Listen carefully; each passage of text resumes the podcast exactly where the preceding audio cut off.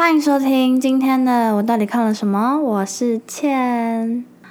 嗯，这礼拜在看小川蜜的《闪亮亮共和国》的同时呢，我也整理了一下自己即将长了一岁之后呢，对于新的一年的期许，还有在过去一年的经历跟一些回顾。那先解释一下为什么是闪亮亮共和国好了。如果呢你还没有听过第十集山茶花文具店的话，请先去收听，因为这个是它的续集。对，然后我当时是有说到说山茶花文具店是我这一年看过最好看的书。主要是因为《闪亮亮共和国》它讲的比较多是波波他从一个人生活到进入家庭，成为别人的妻子，跟成为一个母亲的一些心路历程。那嗯，其实那一集我讲的蛮缓慢的，所以建议大家，如果你是用 Spotify 的话，你可以用一点二倍速的速度收听。所以，如同刚才讲到的，因为。嗯，山茶花文具店主要都是波波他琢磨在跟上代之间发生的过往，然后这一整个主要的原因就是因为他突如其来的接下了文具店嘛，然后回到了跟上代一起生活过的这个地方，但是现在上代不在了，只剩他一个人，所以他一开始他在上集几乎都是一个人在消化一些生活的大小事。可是第二集呢，他来到了一个新的阶段，就是必须要学着跟其他人分享他的喜怒哀乐，在面对困难的时候，要学着不能逃跑。像是他买了鲷鱼烧，可是要忍住在回家的路上不能吃掉，因为跟其他人一起吃的话会更加好吃，而且。在成为一个母亲之后，她也开始理解了上代的心情，知道了上代的教导方式，其实是想要跟波波说：“你就是要为自己的行为负责。”所以整体来说的话，我就是没有那么多共鸣，因为我觉得我现在就是还是处在一个人生活的山茶花文具店的阶段。可是，嗯，我开始。想象说，不知道我妈或者是我阿妈他们是怎么从一个人，然后经过家庭走到现在。虽然之前我曾经有跟我妈聊过 podcast，但是当时她只有以说哦，有了小孩子之后呢，就会以小孩子的世界为主，再回答我。但是我还是对于她这一个人。的一些心路历程感到好奇吧，就是想要撇除这些社会角色来看，这一个人到底他过的一生哪里让他觉得嗯很奇特，或者是哪里觉得嗯遇到了困难等等的，所以这个呢，其实 其实有机会的话，还是可以来找他聊聊的，对。我妈其实她的教育方式不太像上代，我的阿妈比较像一点。只是我对于我妈她教育我的力，就是心态是怎么样，有点好奇。然后我当时是没有机会，就是问她这件事情，因为我回想我的童年，然后发现其实很多时候我都是被放生的状态。这礼拜小学开学，然后。跟我同一个组同事，他就是已经有小孩了，然后他小孩就是像小一这样很可爱，然后他们就是一起在回想说上小学的第一天啊，发生了什么事等等的。然后我讲一讲，就发现我的童年好像跟大家的就是不太一样诶，因为我记得我小学第一天就是我姐带我去上学。然后呢，我在途中踩到了狗大便，他还直接走掉，他超级无情的，他就是没有要理我这个妹妹的意思诶。然后我到教室还要装没事，然后观察其他小朋友说，哦，怎么在那边跟妈妈依依不舍等等的，因为我就是一个人来上学啊。之后就是被隔壁的同学发现了有奇怪的味道，所以赶快去厕所，然后举起脚在那边刷狗大便，真的是一个超级奇怪的小医生诶，就是。怎么会有人让一个小医生在那边做这件事情啊？对，但是呢，回想我的小学时期，我还是觉得非常的美好。我不知道到现在还需不需要做那些什么寒假、暑假的劳作作业，就是他会给你一本指定起来的作业，然后你暑假就是要完成这些事情，可能有一些是跟家庭有关系啊什么的。然后那些劳作我都是超级执着于完成它的，因为我就是觉得一定要做到可以被放在图书馆展览的那一种，才善罢甘休。然后跟同事们讨论之后，才发现真的不会有小学生自己待在家里写功课嘛？因为我就是那种人哎，就是整个家里只有我一个人。大概小二开始，因为我记得小一我就是被送到安亲班，然后我就很慎重的跟我妈讨论说，我不想去安亲班，因为我觉得我可以自己写作业。我去安亲班主要就是在写作业，那为什么我不要在家里写就好？还可以帮家里就是减少一些支出。是不是超懂事？然后小三的时候，我记得，因为小三的时候我就发现，我就是不需要安亲班嘛，但是我需要补习，因为可能有几个科目比较烂，像数学。然后我就跟我妈讨论说，哦，因为我的班导师他是教数学的，所以我觉得我可以不用去上数学补习班，我只要就是有问题问老师就好。很很认真的跟我妈讨论呢，我觉得我真的很奇特。我一开始觉得这没有什么大不了，但是跟别人讨论之后才发现好像有一点奇怪。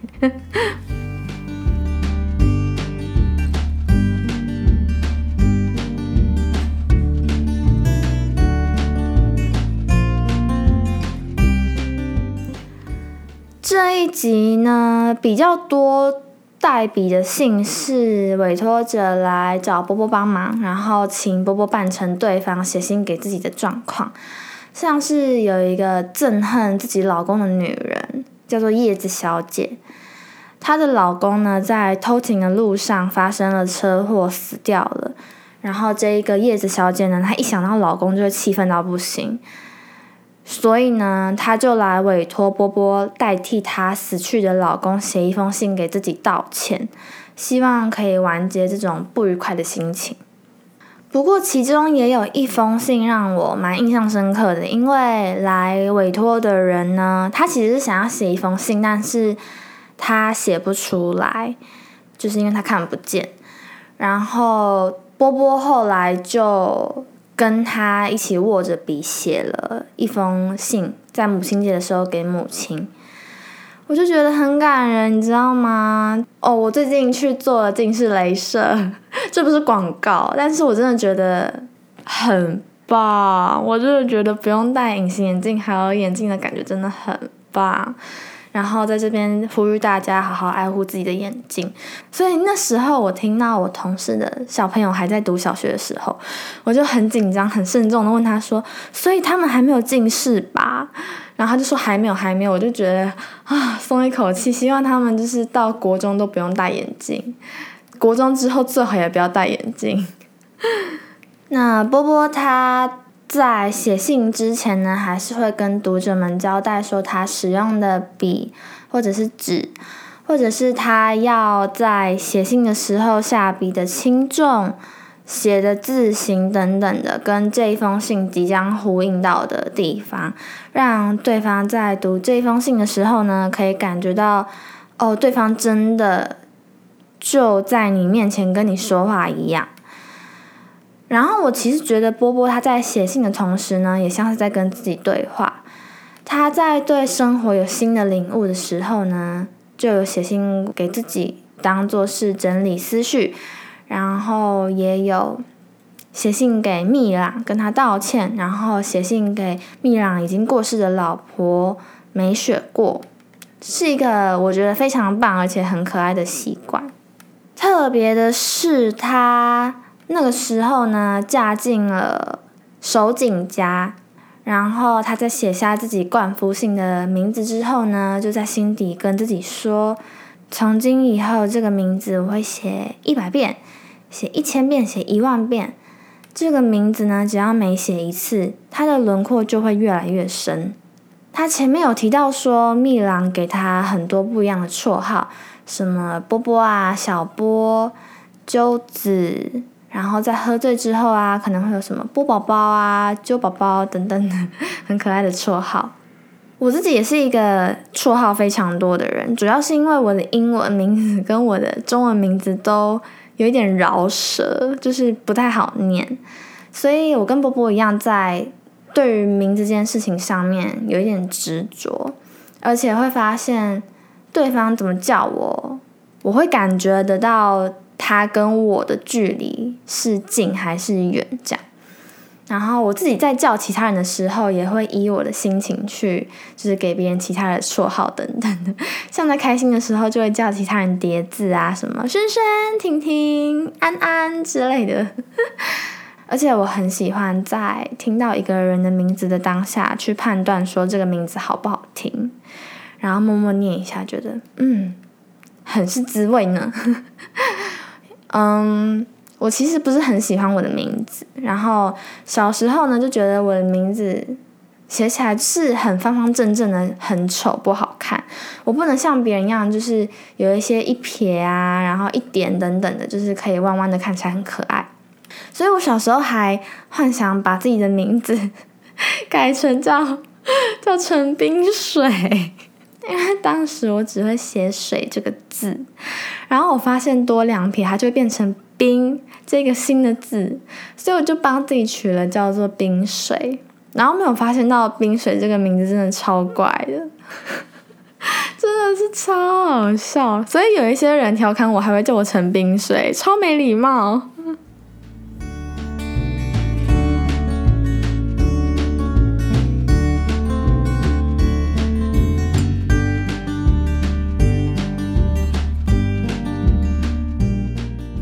那 这个是超级题外的，就是这礼拜呢是个很重要的日子哦，就是是我的生日耶！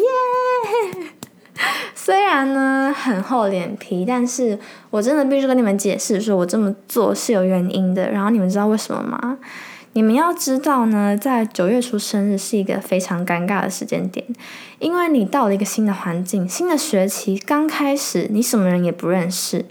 然后学期初的时候，大家根本就超忙的，也不会有人去特别记得。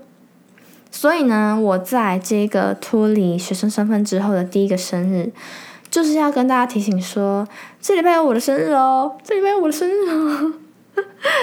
理所当然的把之前缺乏的关注，就是一并求回来。这个理由里面其实还有另外一个原因，就是呢，我是家里排行第二个小孩。然后你们也知道所谓的老二情节，对我就是那个非常标准的老二情节。因为呢，我那个备受疼爱的弟弟，他刚好呢就是在父亲节的那天出生哦，所以呢，一个月之后的我的生日，相形之下就是非常的暗淡，然后没有人理会，你知道吗？而且今年呢，有一件非常奇怪的事情，就是。我即将要在今年的生日创下连续三年在生日的那一天没有网络的记录，是不是超级诡异？就是呢，第一次前年的时候，对前年的时候呢，我去韩国读书的时候，那一天刚好就是要办什么外国人登陆证的手续，然后全部的交换学生都塞在学校的办公室，整个大排长龙。然后我就在那里排了两个小时，对，很印象深刻的还有就是，我发现排我后面的那个美国女生，她的生日跟我差一天，对我就是在那边跟人家大聊特聊，然后再发现我们只差一天的时候，就突然觉得实在是非常有缘，然后亲密度大增。但是呢，在嘻嘻哈哈之后，就发现了有一件事情不太妙，就是。因为呢，要加速那个办理的手续，所以那些工作人员他们都再三的强调说，一定要备妥所有的文件才可以办理，不然呢，你就是必须要重排那一两个小时的队伍。然后呢，就在我快要排到的时候，我就发现不对，我我东西又少诶，怎么办？然后外面突然开始下起大雨，其实那天就下雨，但是突然倾盆大雨那种。然后呢，我要影印东西，我就冲去别的馆印。然后呢，对我没有带到影印卡，就在我要印的时候，然后我要跑回原本的地方拿影印卡。结果呢，我影印卡拿了，结果档案夹又放在桌上。反正这种东西呢，就让我在雨中来回奔波了，大概真的四五次有。我真的觉得没有在雨中跌倒，已经是上天给我的恩惠，真的是极大的恩惠。对，总之呢，就是在生日那天，常常有不合理的事情发生。去年呢，我想说，哎，回来台湾哎，第一次生日好。去一个夜店，就是我很喜欢给自己赋予一些任务的感觉。然后呢，那次去完之后，我就觉得我真的再也不会去了，因为我觉得听不到别人讲话非常累。我不懂为什么我们要在那个地方大吼大叫，然后跳就是非常难听的舞，我不懂。我只记得整个过程就是隔壁的一兰很好吃，就这样。然后呢，今年呢，我决定要去露营，但是会发生什么事呢？敬请期待，因为。没有网络这件事情，已经让我觉得我非常符合露营的野外求生精神。对，至于为什么今年我会没有网络，因为我就是死不签两年的合约，因为我觉得电信的那两年的合约就是一个陷阱，我真的不会陷入。我拖到忘记去续约，导致呢我礼拜天就是对礼拜天开始到下礼拜二不会有网路。然后台湾又没有什么免费的 WiFi，所以呢，欢迎大家寄简讯给我好吗？或者是你们真的可以像文具店一样，就是手写一封信给我，然后大概一个礼拜之后会收到。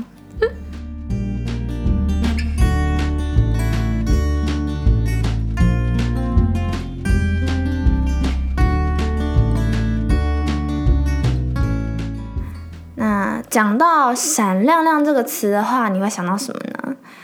我觉得这一部续作，它为什么讲到闪亮亮，是因为在遇到困难或者是伤心的时候，他们是相信说，在心里默念“闪闪发亮，闪闪发亮”，就能够招来好运，然后可以延续幸福。不过，我觉得主要就是，嗯，一部分是想要告诉读者们，只有自己才能够真的安慰到自己吧。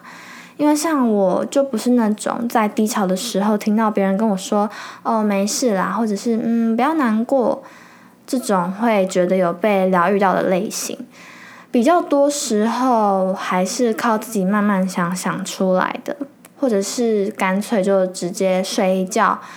想说不想也可以走得比较快，而且因为新的到来，可能又会发生不一样的事情，能够转移注意力等等的。所以，闪闪发亮这一个自我疗愈的咒语，对我来说可能也会有某种程度的功效吧。我可以下次试试看，然后跟你们分享。嗯，不过我其实有自己的闪闪发亮招数，就是像前阵子我从实习，然后换到了第一份正式的工作。在找工作的期间呢，面对那些被已读啊，或者是收到感谢信等等的，就是我整个世界超级灰暗的那个时候。然后我的招数就是透过跟朋友来说说话，达到一种点起烟火的效果。就是你点起那个烟火之后，然后。那个烟火打上去，它映出来的光就会反照在你自己的脸上嘛，可以因此知道说哦，我自己现在是什么样子。那个时候呢，我的芭芭拉夫人就是张轩，他就跟我说，他觉得我是一个做什么事情都很努力的人，所以一定很快就会有回音的，要我完全不用担心。然后我在收到那个讯息的当下，就是觉得超级感动的，有一种。原来我在别人的眼中是这样子的人呢，然后也发现了原来生活中的一些小幸福，真的就是